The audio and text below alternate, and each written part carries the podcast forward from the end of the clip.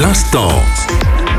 L'instant musique. Salut, c'est Mike. Dans l'instant musique d'aujourd'hui, je vous raconte l'histoire d'un artiste belge mondialement connu. Son nom, Félix Delade, mieux connu sous le pseudo Lost Frequencies.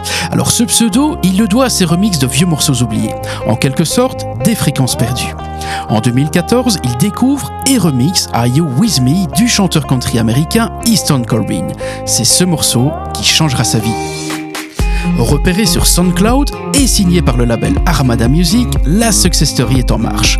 Le single arrive en tête des hit parades européens et Lost Frequencies profite de son succès pour sortir d'autres remixes dans son style bien particulier, la Tropical House.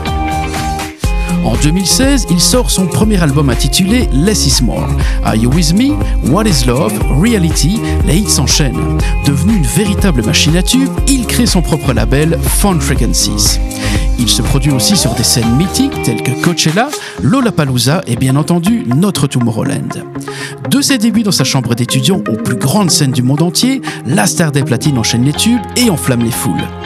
Lost Frequencies est l'un des artistes les plus écoutés au monde. Il est même le premier belge à figurer dans le top 50 mondial de Spotify, plateforme sur laquelle il dépasse aujourd'hui le milliard d'écoutes.